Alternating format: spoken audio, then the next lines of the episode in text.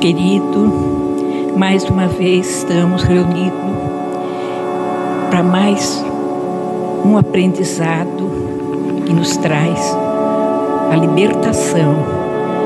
Que Jesus nos abençoe neste momento, os mentores de luz do GEOL, que possam estar também nos protegendo também, sabemos que eles estão. Que Jesus nos abençoe, que nesta noite possamos sair daqui mais instruídos do que quando chegamos. E pedimos também aos mentores da casa para que nos auxilie também na primeira parte, que é o livro dos médiuns, do estudo, e na segunda parte, que é o, a segunda parte, que é o fugiu. Estudo de comunicação dos espíritos, né? E possamos também auxiliar os pensamentos também ligado a todos os necessitados e agradecemos a oportunidade de estarmos nesta noite. Gratidão, Jesus. Gratidão por tudo.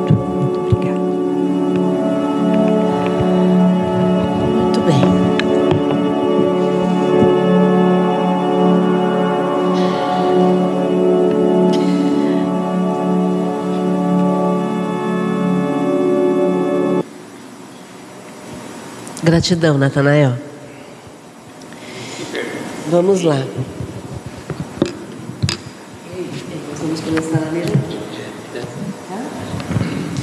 Nós estamos lendo algumas mensagens que o Kardec colocou nesse capítulo final do, do livro dos médiuns, para a gente poder analisar e aprender a ter opinião própria a respeito das comunicações mediúnicas. Então, nós já lemos três mensagens uma de Santo Agostinho, outra de Chateaubriand e a última do Rousseau. E agora a gente vai ler algumas outras mensagens. Vamos começar com essa quarta mensagem. Quem lê para a gente?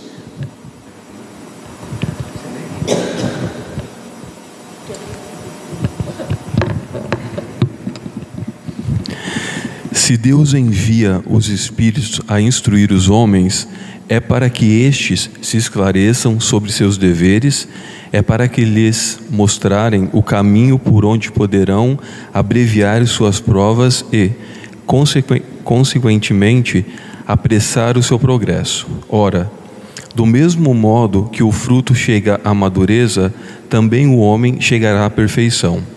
Porém, de par com os espíritos bons, que desejam o vosso bem, há igualmente os espíritos imperfeitos que desejam o vosso mal.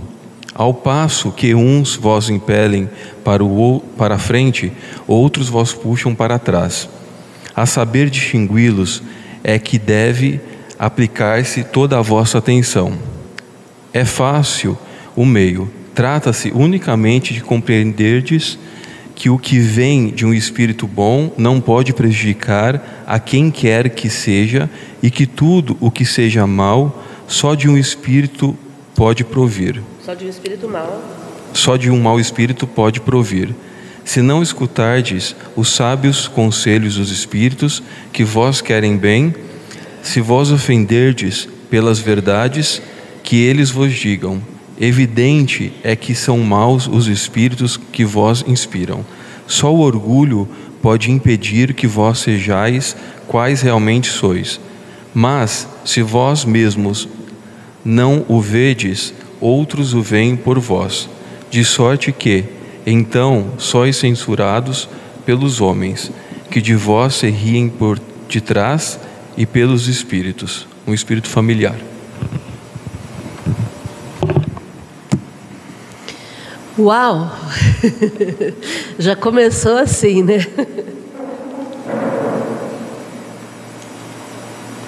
Então, toda vez que nós temos acesso à instrução de algum espírito, é óbvio que é para o nosso bem, quando é instrução, né? É...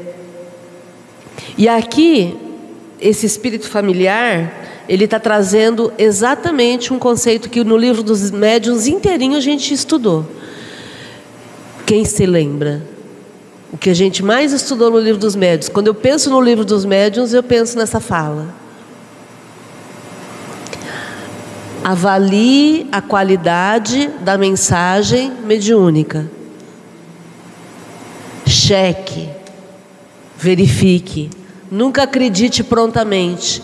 Para mim, o livro dos médiuns, o principal ensinamento é esse. Porque não é porque é um médium, um, não é porque é uma mensagem mediúnica, é um espírito que está me trazendo uma mensagem que eu vou acreditar. E se o espírito fala, mandar uma mensagem dizendo assim: Nossa, Márcia, a gente estava conversando aqui que você bem que podia se matar, viu? Ai, mas foi o meu mentor que mandou. Oi? Nunca vi nenhum pai, nenhuma mãe prejudicar um filho de propósito, a não ser que seja uma pessoa perturbada, isso é outra história. Mas uma pessoa normal, na capacidade mental dela, ela quer o bem dos filhos. O mentor também vai querer o bem. Então, o, o, ensinamento mais, se eu pudesse resumir o livro dos médiuns numa fala, seria: preste atenção em tudo que você recebe em tudo que o, o, o Espírito está te dizendo. Porque esse é, vamos voltar lá atrás da época de Jesus, é o vigiai e orai. A gente tem que começar com a vigilância, não tem outro jeito. Ah, mas eu estou sob influência de um espírito. Então, um espírito de porco. Se ele está te falando coisas ruins, coisas inadequadas, está errado. Então é importante a gente ter esse espírito crítico. Por quê? Porque todo mundo cai no conto do vigário. O famoso conto do vigário. Só porque é vigário, só porque é padre, não vai fazer o mal, não vai prejudicar. Todo mundo cai no conto do espírito. Nós já caímos aqui no Geol no conto do espírito. Vocês sabem, quem, quem é mais antigo lembra disso. Entendem? Por quê? Porque de tempos em tempos aparecem médiums fantásticos, transformadores, que vão reformar o mundo, que vão mudar tudo, que vão resolver tudo. Isso acontece nas melhores famílias. No GEL também já aconteceu. Então, a gente precisa ter esse espírito crítico de avaliar a qualidade, o teor do que está sendo dito. Ponto. Então, o que vem de um espírito bom não pode prejudicar ninguém. Simples assim. E se for algo mal, não é de um espírito bom. Pronto. Essa avaliação a gente vai fazer constantemente. Porque até eu, até vocês, todos nós aqui, quando a gente ficar, quando nós ficarmos bem velhinhos e começarmos a caducar, que é quando a gente começa a desenvolver doenças degenerativas, a gente também vai ser questionado. Entendem? Então está tudo certo, faz parte do processo. Está tudo certo questionar, investigar, saber o que está acontecendo com, com a mensagem. Ah, mas é, é porque você está duvidando da minha capacidade mediúnica. Você está achando que eu vou receber um espírito perturbado? Tô, tô. Porque todos nós estamos acessíveis à obsessão. Tô. É um direito que todo mundo tem de questionar.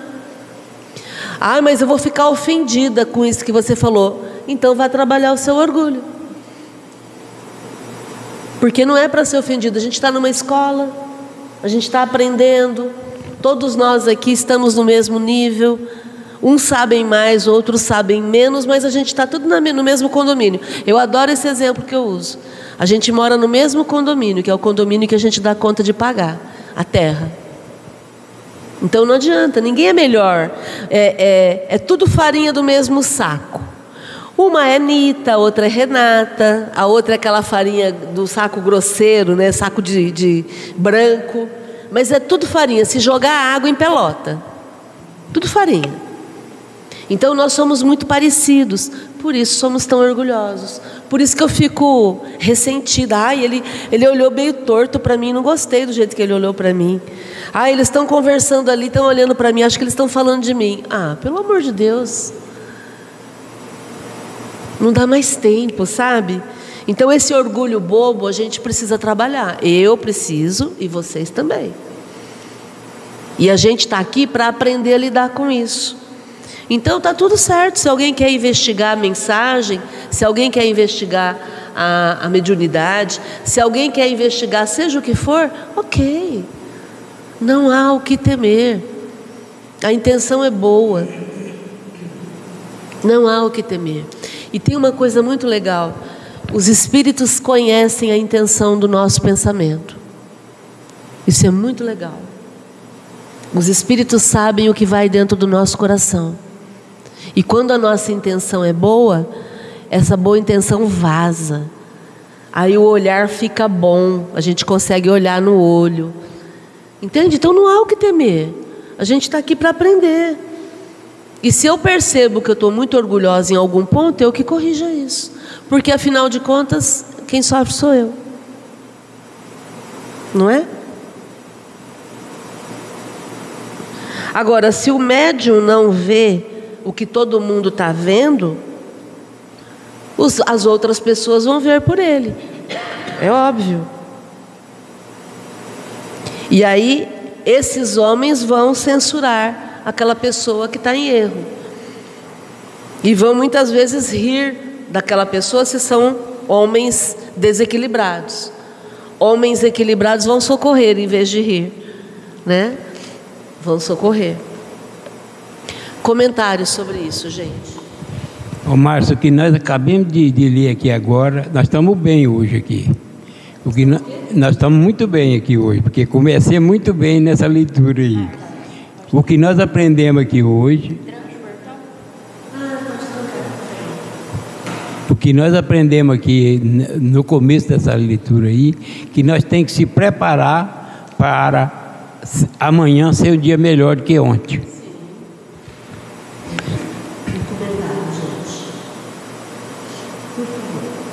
Roda de conversa, não é monólogo. É, sobre o vigiar e orar, né? A respeito das comunicações, isso serve para a vida física também, né? Tem muito amiguinho que vai te dar conselho, né? O que é melhor para você. E aí, se você não para para analisar o conselho, né? você pode afundar junto. Então. É? Ou sozinho. É que o Natanael está psicografando uma história que o, o encarnado faz tudo que o espírito manda, né? E é exatamente esse o ponto. Quando você não tem autocrítica e você acaba fazendo simplesmente porque o espírito está mandando, você perde a capacidade de, de julgamento, né? E aí você acaba fazendo coisas horríveis com você e com as outras pessoas. Então, esse cuidado com o tipo de influência que a gente tem é fundamental. Tem uma regrinha que eu ensino para todo mundo que eu tenho oportunidade. Eu vou, vou ensinar que tem pessoas novas que nunca ouviram essa regrinha. Aula de português, né? Na, na, no português a gente tem o pronome. A primeira pessoa é eu. A terceira pessoa, você. Correto? Não é? Então, quando eu estou falando comigo, eu falo, eu me refiro a Márcia falando eu. Eu estou com sono. Eu estou com fome. Eu vou trabalhar. Então, estou falando eu, estou falando de mim mesma na, na primeira pessoa. Quando é na terceira pessoa, você está com fome, você está com sono, você vai trabalhar. Fica muito claro que é alguém falando comigo. Correto? Então, as influenciações espirituais acontecem desse jeito. Então, toda vez que você ouvir dentro da tua cabeça o pronome você, fique esperto. Não é você. Tipo assim, oi? Renata. Márcia, sua idiota. Márcia, sua burra. Márcia, você não vale nada. Márcia, você não dá conta da tua vida. Para. Você acha que vai fazer diferença? Toda vez que vem dessa forma, é terceira pessoa, gente. Então, eu fico bem esperta. Né? Às vezes eu estou fazendo alguma coisa e vem alguma ideia assim, eu presto atenção no pronome, ó, eu, eu brinco, né? Falo, para cima de mim, para cima de Moá, pode parar que eu tenho mais o que fazer. Né? Pode parar, pode circulando, não tinha uma novela que falava circulando, circulando, vamos lá. Então é legal a gente usar esse vigiai nesse sentido, porque é, esse é o processo da vigilância. Porque, gente, não vai ser igual roteiro de novela, em que um fala, o outro espera e aí o outro fala. Vai ser um rolo, às vezes a cabeça da gente está uma bagunça. Entendem? E é muito importante eu me dar conta de quem, com quem, com quem que eu estou falando.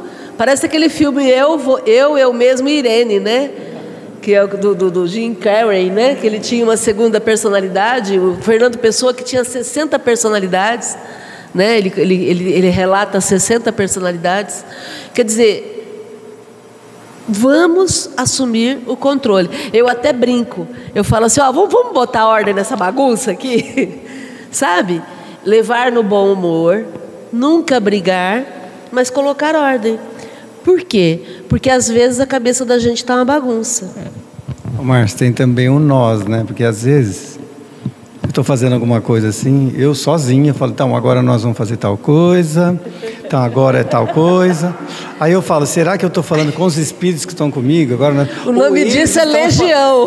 Ou eles estão falando comigo, né? Para não falar você, para dar um disfarce, falo, então agora nós vamos fazer tal coisa, agora vamos ver o celular, tá? Então, é um o tipo nós dá na mesma, porque aí é o plural. Vem de fora, é o plural, né? dá na mesma. É. Entendeu? Porque se fosse só você falando com você, seria o vós, né?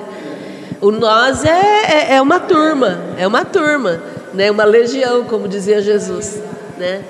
O processo, gente, tem que ser um processo de entendimento e de autocontrole. Eu reconheço quem eu sou, onde que eu estou e o que, que eu vou fazer com a minha vida. E quando vem alguma informação ou ordem ruim, negativa, opa, não vou fazer. Não vou fazer. Para, não. Não. Inclusive com relação ao suicídio. Tá? Porque às vezes com relação ao suicídio vem é, um, um, tipo de informação assim, ah, por que, que você não acaba logo com isso? Ah, não vai virar nada.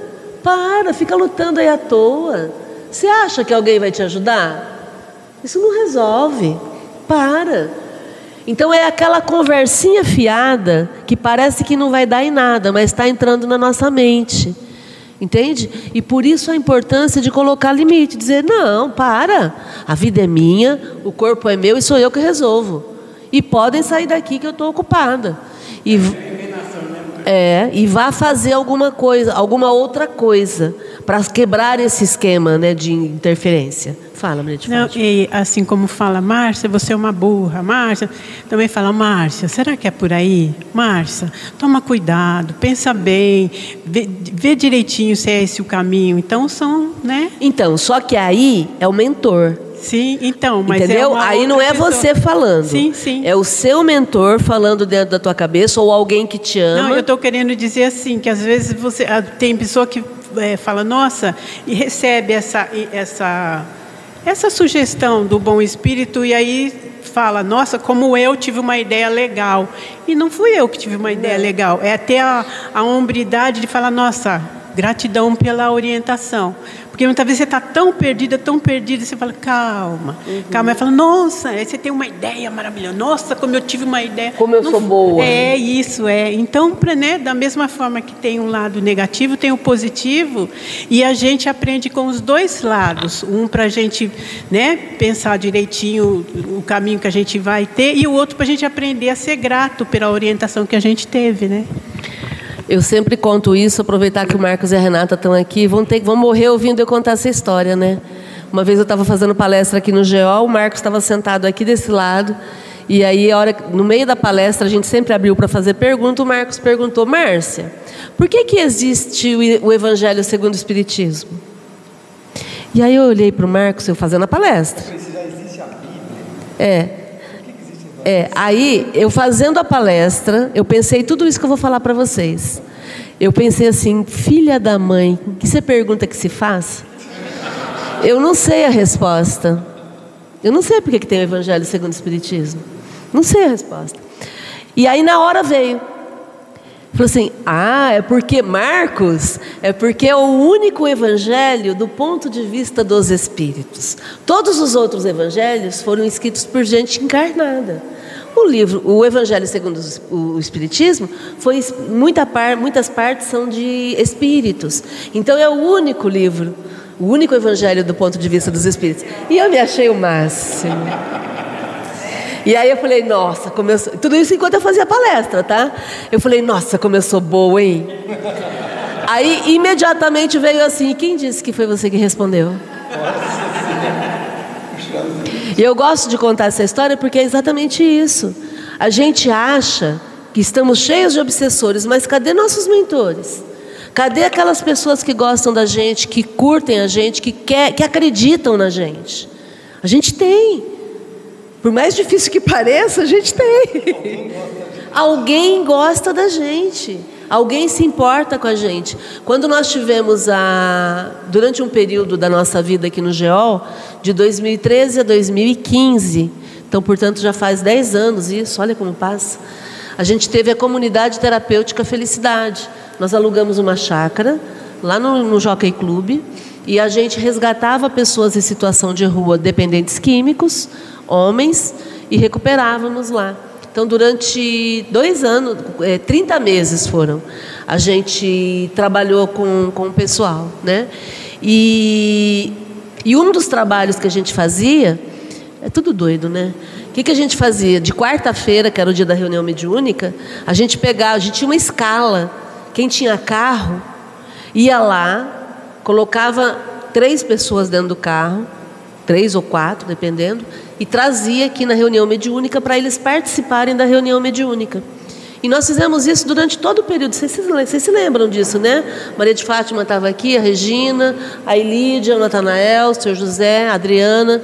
A gente fez isso durante todo o período. Então, toda semana tinha uma escalinha. O pessoal ia buscar e depois ia levar né, o pessoal. Nós cansamos, cansamos de receber mensagens. Não cansamos, né? Eu quero dizer assim: foram inúmeras mensagens, comunicações mediúnicas de parentes dos internos. A avó que a gente não conhecia, a avó que já tinha desencarnado, a mãe que já tinha desencarnado, o pai que já tinha desencarnado, a gente não conhecia. E vinha com eles e aí, quantas vezes, né? O pessoal que era daquela época, quantas vezes nós tivemos essas mensagens? Então, alguém te ama.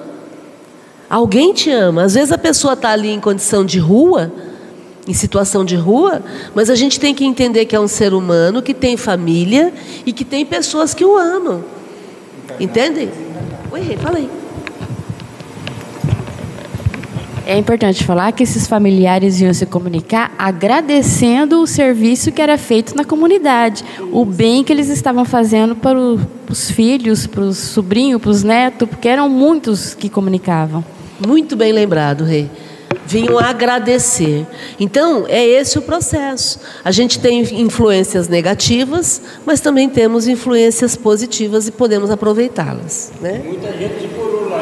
Com certeza. Muita gente se curou lá. Mas por que fechou lá? Ah, isso é outra história. Né?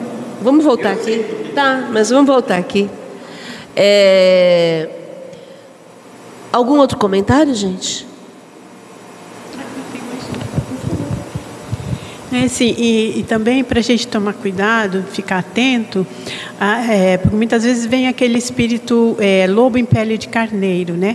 Que ele fala assim, a, eu falo o que aconteceu comigo quando eu não estudava, né? Eu estava cheio de intenção de ajudar tal uma pessoa e falou assim, ah, por que você não fala isso, isso, isso, isso para ela? E eu e, e, na visão iria ajudar uma situação que ela estava vivendo e tal. Aí eu peguei e fui e falei. Aí eu cheio de querer ajudar, tal, falei. Aí eu fui dormir. E aí eu tive aquela coisa ruim. Aí no outro dia eu falei: Olha, você me perdoa, eu não tenho direito de mandar na tua vida, porque eu estava tentando ajudar. Então, naquela vontade de ajudar, eu fiquei invigilante. Em vigilante veio um bonitinho que queria ferrar ela e me usou. Então, eu, ainda bem que eu fui rápida, porque numa dessa ela, a gente tinha muita intimidade, entendeu? E eu tinha uns lances assim que já tinha ajudado ela em algumas situações. Quer dizer, ele, o espírito se, se, se fala? Se, se beneficiou dessa situação que eu tinha com ela, me usou porque eu queria ajudar, e eu fui vigilante, fui um, um crente que estava ajudando, mas na verdade eu ia ferrar ela.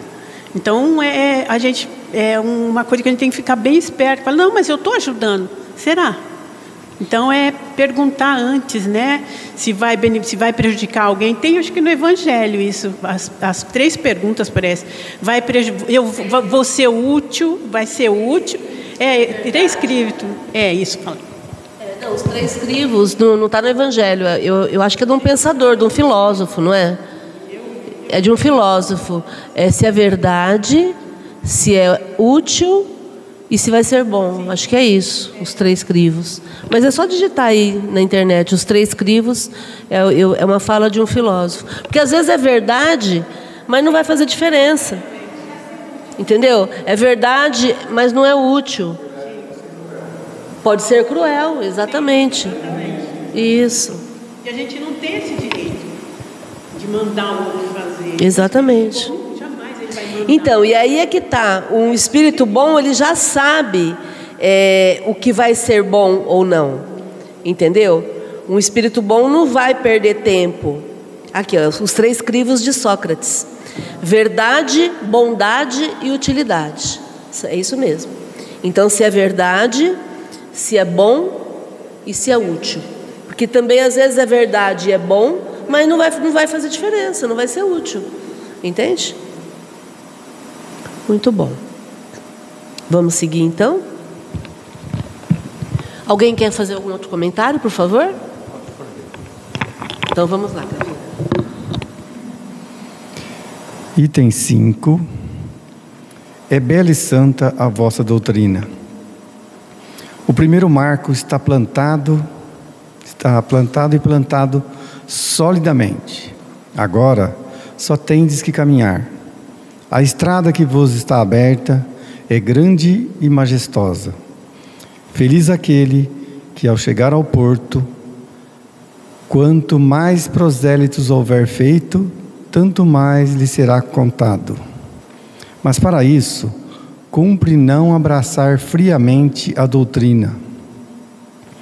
É preciso fazê-lo com ardor, e esse ardor será duplicado Portanto, Deus está convosco sempre que fazeis o bem. Todos os que atrairdes serão outras tantas ovelhas que voltarão ao aprisco. Pobres ovelhas meio transviadas. Crede que o mais cético, o mais ateu, o mais incrédulo, enfim, tem sempre no coração um caminho que ele, um cantinho que ele desejara poder ocultar a si mesmo, esse cantinho é que é preciso procurar, é que é preciso achar, é o lado vulnerável que se deve atacar, é uma brechazinha que Deus intencionalmente deixa aberta para facilitar a sua criatura o meio de lhe voltar ao seio. São Bento. Você quer comentar? Eu vou tentar. Está tá falando com relação à doutrina espírita, né? Eu, eu enxergo assim que está falando sobre realmente estar focado, estar na solidez da essência da doutrina, ao invés de abraçar friamente a doutrina. E o convite aqui é esse ardor, né? É colocar a, a intenção e o desejo melhor que a gente tem. E que nada, nada que a gente faça no bem, no nosso esforço será perdido. Tudo será levado em conta, tudo é, será acreditado. Né? Aqui está sendo até um, uma mensagem de esperança, porque a gente tem o hábito de se cobrar, de se culpar e aqui está dizendo: tudo será levado em conta com relação a todo o seu esforço no bem. E está lamentando as ovelhas transviadas do caminho do Evangelho de Jesus. E aqui um, uma reflexão bem forte. Você acha que o, o mais cético, o mais ateu, o incrédulo, tem sempre no coração, vai ter um cantinho lá no coração dele que vai ter um, um, um amor, essa centelha divina, né, que nem a Renata está falando. E que a gente Não, precisa não, colocar, o que eu aflorar, entendo né? aqui, esse cantinho é um cantinho que ele tem que consertar. Ah, tá. São os defeitos. É o cantinho, é, é o nosso, O nosso la- lado nosso lado sombra, nosso lado escuro. que nos deixa vulnerável. Agora essa última frase aqui é consoladora e libertadora. É uma porta aberta que Deus intencionalmente deixa para que a gente possa retornar até Ele através da nossa reparação, né? É, essa mensagem é de São Bento. É um santo católico. Então, é uma visão ainda católica. Né? Vocês veem que ele está preocupado é, em fazer prosélito. O que é fazer proselitismo? É trazer discípulos. Né? Kardec nunca falou em proselitismo. Kardec nunca teve essa preocupação de lotar a casa, encher a casa. Aqui em Rio Preto o pessoal tem isso, né? Ai, a casa está cheia. Uau! Né? Gente, espiritismo não é espetáculo. Simples assim. A gente não tem que se preocupar com quantidade, a gente tem que se preocupar com a qualidade de transformação que a gente alcança. Esse é o ponto. Entende? Ontem nós estávamos em poucas pessoas aqui no GEOL, na Academia da Felicidade.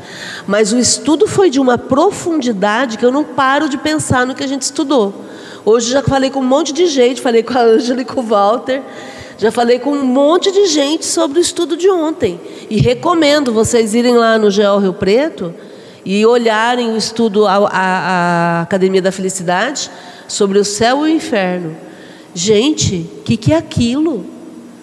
São livros que a gente tem acesso, mas a gente não estuda, a gente não lê. Você estava aqui, né, Flávia? Não foi? Não foi profundo? Para mim foi libertador. Eu saí daqui, eu falei: Ah, agora eu entendi. Você entende, percebe? Então, é é uma doutrina libertadora, mas que não precisa de adeptos. Até parece que Deus está preocupado se eu acredito nele ou não, né? Até parece que os espíritos estão preocupados se a Márcia faz parte das pessoas que acreditam na existência do espírito. Do, do espírito. Quem sou eu na fila do pão, né? Sou ninguém, ninguém. Vai ser bom para mim. Ontem ter entendido o porquê que as pessoas têm sofrimento físico na Terra foi importante para mim. Aí eu entendi, eu falei, fez sentido, a explicação fez sentido. Então é isso, é disso que se trata. O Espiritismo é libertador. Ah, e vocês estavam online, né? A Adriana estava online, a Elide e José estavam online. Quem mais? Que está aqui só isso, né? E tem o pessoal que está aqui online desde ontem, né? A ideia, então, é a gente entender nesta mensagem aqui que o que eu, eu, o que eu preciso é abraçar o Espiritismo não de maneira fria, como ele coloca. Ah, eu vou no centro. Gente, isso aqui não é emprego que você tem que picar cartão, tem que apresentar, botar tua cara lá. Isso aqui é transformação. É disso que ele está falando. Essa doutrina vai possibilitar você descobrir aqueles cantinhos escondidos seus e jogar na luz para você se transformar. Pronto. É isso, porque o Espiritismo faz isso com a gente. Reconhece-se o verdadeiro espírita pela sua transformação moral e pelos esforços que emprega para quê? Para domar as suas más tendências ou más inclinações. Essa é a, de- a definição de espírita. É alguém que sabe que tem defeitos, que sabe que tem coisas para mudar. E que tem que reconhecer isso, porque se eu não reconheço, eu não limpo. Se eu não reconheço que o canto está sujo, eu não pego a vassoura para limpar. Então, o verdadeiro espírito é alguém que olha e fala: ah, tá, isso não está legal. É esses cantinhos aqui escondidos, onde eu vou tirar o meu orgulho, o meu egoísmo, a minha em- empáfia, a minha mania de grandeza, ou seja lá o que for. Eu vou tirando tudo isso e vou trabalhando passo a passo para me tornar uma pessoa melhor. Pronto. É só isso. É eu comigo, você com você. Simples assim, né? E o São Bento diz que esse é um lado vulnerável. Sim, são as nossas vulnerabilidades. A, a corrente, ela pode ser uma corrente muito grossa, muito forte. Mas se ela tem um elo que é vulnerável, que está fraquinho, que está fininho, é ali que ela vai arrebentar. Ela não vai arrebentar nos elos fortes. Então todos nós temos um lado vulnerável. Eu tenho, vocês também têm. É, Torne-se especialista nas suas fraquezas. Observe-se. Verifique o que, que te deixa mal. O que, que te deixa incomodada ou incomodado. O que, que te deixa irritada ou irritado. É ali que você vai começar a trabalhar. Treinar autocontrole, treinar o, o entendimento das coisas para se transformar, né? Comentário, gente.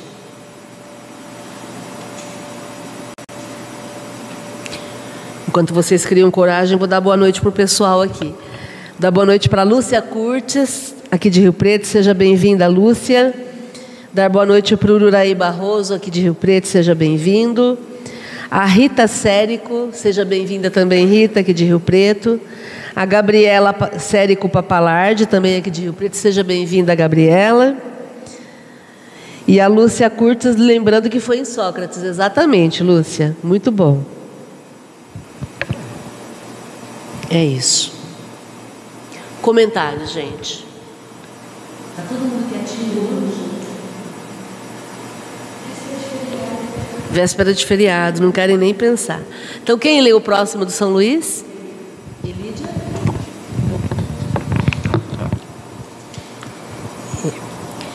Não vos arreceeis de certos obstáculos, de certas controvérsias. A ninguém atormenteis com qualquer insistência.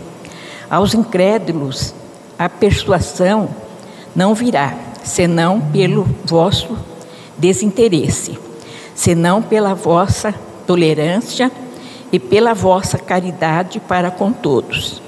Sem exceção, guardai-vos, sobretudo, de violar a opinião, mesmo por palavras ou por demonstrações públicas Quanto mais modesto fordes, tanto mais conseguireis tomar-vos apreciados. Nenhum móvel pessoal vos faça agir e encontrareis nas vossas consciências uma força de atração que só o bem proporciona. Por ordem de Deus, os espíritos trabalham pelo progresso de todos, sem exceção. Fazei o mesmo vós, outros espíritas. São Luís. Quer comentar? Não, dá. Então vamos lá. Gente, essa também é de um santo, do São Luís. Só que vocês percebem a diferença? Com relação à anterior, com relação a, a fazer adeptos? É quase que o contrário, né? O que, que ele está dizendo? Ele está dizendo que a gente vai encontrar obstáculos, todo mundo encontra. O Espiritismo estava surgindo. Ele está dizendo que vão surgir obstáculos, vão surgir controvérsias. Sempre tem o pessoal do contra, né?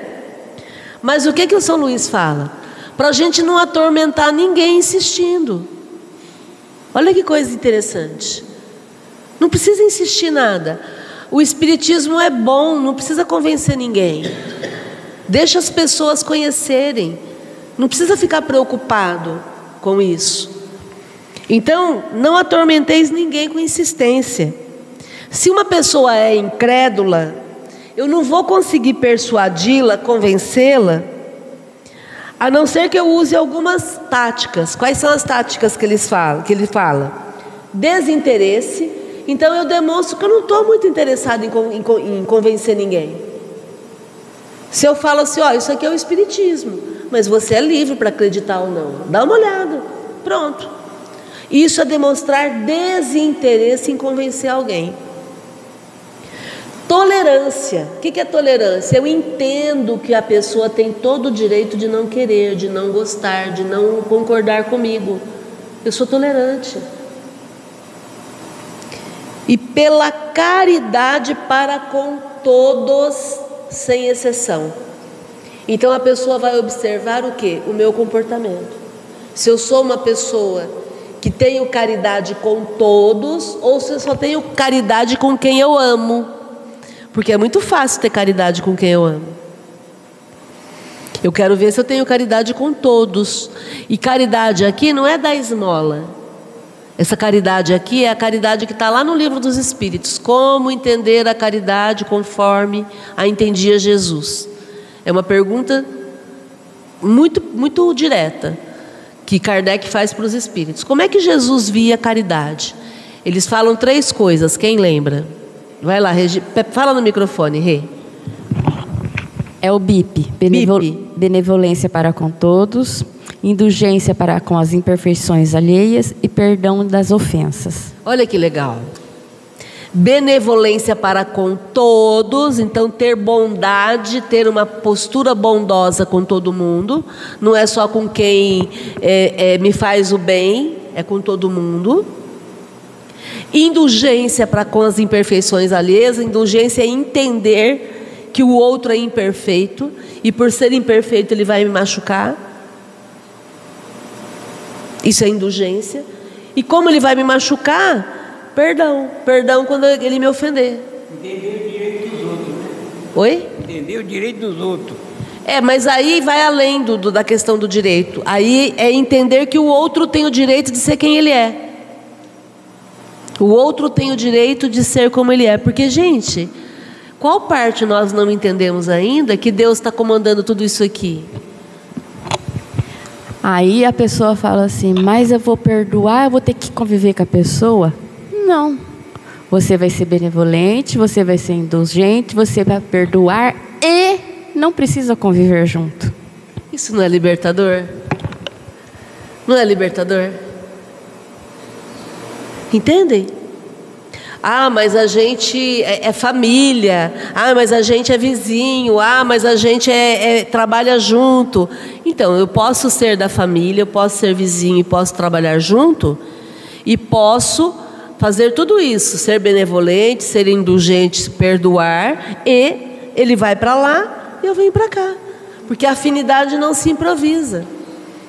No, no, na, na biologia, é muito simples isso. Na biologia, nenhum animal fica obrigado na companhia de outro animal. Por quê? Porque ele respeita o quê? Essa afinidade. Agora, quando tem afinidade, eles se, se embolam, né? Fica um em cima do outro, entendem? É esse o ponto. Ah, mas a gente não é bicho. Então, a gente não é bicho, mas a gente desenvolve afinidade. É o nosso lado bicho ainda. Entende? Oi? O nosso lado primitivo. Oi, Renata? Eu falei, mas está bem perto de ser bicho. Estamos bem perto de ser. Não, é que nós deixamos de ser bicho há muito, há muito pouco tempo. Na física, a gente sabe que os elétrons ou os íons têm as, as forças né, de repulsão e atração. É isso que acontece com a gente. É essa atração e repulsão que vai acontecer, que é natural. Afinal de contas, o nosso corpo é puro moléculas. Exatamente, exatamente. E aí o que, que acontece nesse processo de entendimento que eu vou amar, mas não preciso conviver? Eu me liberto, porque eu nunca mais vou sofrer por ninguém. Eu vou trabalhar as minhas emoções. Eu tenho todo o direito. Ontem, o, o, na, na segunda-feira, o Walter fez um comentário muito legal, né, Walter? Quando você falou do, do amar, como é que eu faço para amar? Você quer lembrar o que você falou? Porque a gente estava discutindo a questão Israel-Palestina, né? E aí eu lembro que eu tinha comentado que, para mim, para gente aqui, é muito fácil amar o Netanyahu. Para a gente aqui é muito fácil amar um líder do Hamas. Mas e para um judeu que teve um filho sequestrado? E para um árabe que perdeu a família, que viu, que viu a mãe explodir. Então, olha que interessante isso. A gente se coloca no lugar e entende que ah, a gente tem que amar tudo mais. Agora, vamos ver na prática. Vamos ver a hora que a gente estiver lá, no frigir dos ovos, né? no, no, no, no, no máximo da emoção, vivenciando aquilo que está acontecendo. Como é que a gente vai lidar? Por isso que a gente tem que se preparar. E o se preparar é ir desenvolvendo esse amor dentro da gente. Só que a convivência nem sempre vai ser possível. E está tudo certo. Vai chegar o momento em que a gente vai olhar para tudo isso. Lembra quando vocês tinham cinco anos de idade e vocês se esgoelaram de tanto chorar por conta daquele brinquedo que quebrou? Lembram? E aí hoje a gente olha para aquilo e fala: gente, como eu era besta. Era só um brinquedinho. Só que naquele momento era o meu mundo, era o seu mundo.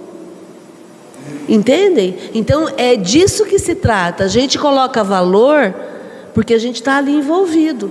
Mas no momento em que a gente olha para aquilo e fala: Uau, eu sou maior do que isso. No momento em que a gente olha uma situação como a guerra e fala assim: Poxa vida, para quê, né? Para quê? E aí a gente está vendo hoje uma coisa muito legal, eu vi isso hoje, uma coisa bem legal, que é o fato de que nunca na história do mundo a gente teve campanhas de aniquilamento das armas. A gente sempre teve campanhas para é, é, as armas estarem nas mãos das pessoas certas, da polícia que vai combater a criminalidade. Então a gente sempre teve essa visão. Né? A arma tem que estar na mão de alguém que está preparado, que está treinado, que sabe usar. Agora surge uma campanha para a gente aniquilar as armas. Para que armas? Para quê? Então quer dizer, opa, é, um, é um, uma mudança de paradigma, é uma mudança de modelo, entende? Então, isso significa que a gente está tendo progresso. Ah, mas ainda estamos produzindo muitas armas, muita gente morrendo. Sim, gente, isso vai levar um tempo. Nós não vamos assistir isso, nenhum de nós aqui, a não ser que a gente volte para a Terra. Aí a gente vai voltar numa outra encarnação, como criança. Entendem? Mas o processo é um processo de progresso. Não, é, voltando nessa história, nessa história não, né, colocação que ele que ele pôs, é, vou, trazendo para o nosso dia a dia, trazendo para uma experiência minha. Quando eu era pequena, meu pai era o ó, ele bebia, ele fazia os escândalos. Eu tinha horror do meu pai, eu odiava ele. Eu tinha um ódio mortal do meu pai. E naquele momento era o ódio que eu tinha. Depois que eu fui crescendo, que foi amadurecendo, eu, eu tive compaixão pelo meu pai. Eu consegui mudar essa, essa minha visão. Creio que tudo tem o seu momento. Naquele momento eu odiava. Depois eu falei, nossa, sabe? Quando você começa a falar, caramba, né? Então, e, e, e, também uma coisa que eu aprendi foi me perdoar por sentir ódio. Eu falava, não, você não pode sentir ódio do teu pai. Mas eu tinha, mas eu nunca fui hipócrita. Então, era um sentimento que eu tinha e era verdade. Eu rezava todo dia, meu Deus, tira isso de mim, tira isso de mim. Mas eu tinha aquele sentimento. E a partir do momento que eu fui crescendo, que eu fui estudando, que eu fui olhando, eu consegui enxergar o lado dele naquele momento, do jeito dele ser, sei lá porquê, e parei de julgar e hoje eu falo, converso, conversei com ele, falei o tanto que eu amava ele e é por aí, né? É mais ou menos essa situação naquele momento. E não é maravilhoso você hoje poder falar disso com tranquilidade, sem nenhum sentimento ruim, entendendo que era o, momento do teu pai, que era o teu momento e que existe a gratidão pela vida que ele te deu. Entendeu? É isso. É, no final das contas, essa brincadeirinha chamada vida aqui só existe para a gente aprender a amar. Não tem outro. O, o roteiro ele muda de família para família, mas o roteiro sempre tem o tema amar. E no final dessa história todo mundo morre. Então não adianta a gente ficar. Hã? Tô dando spoiler do filme.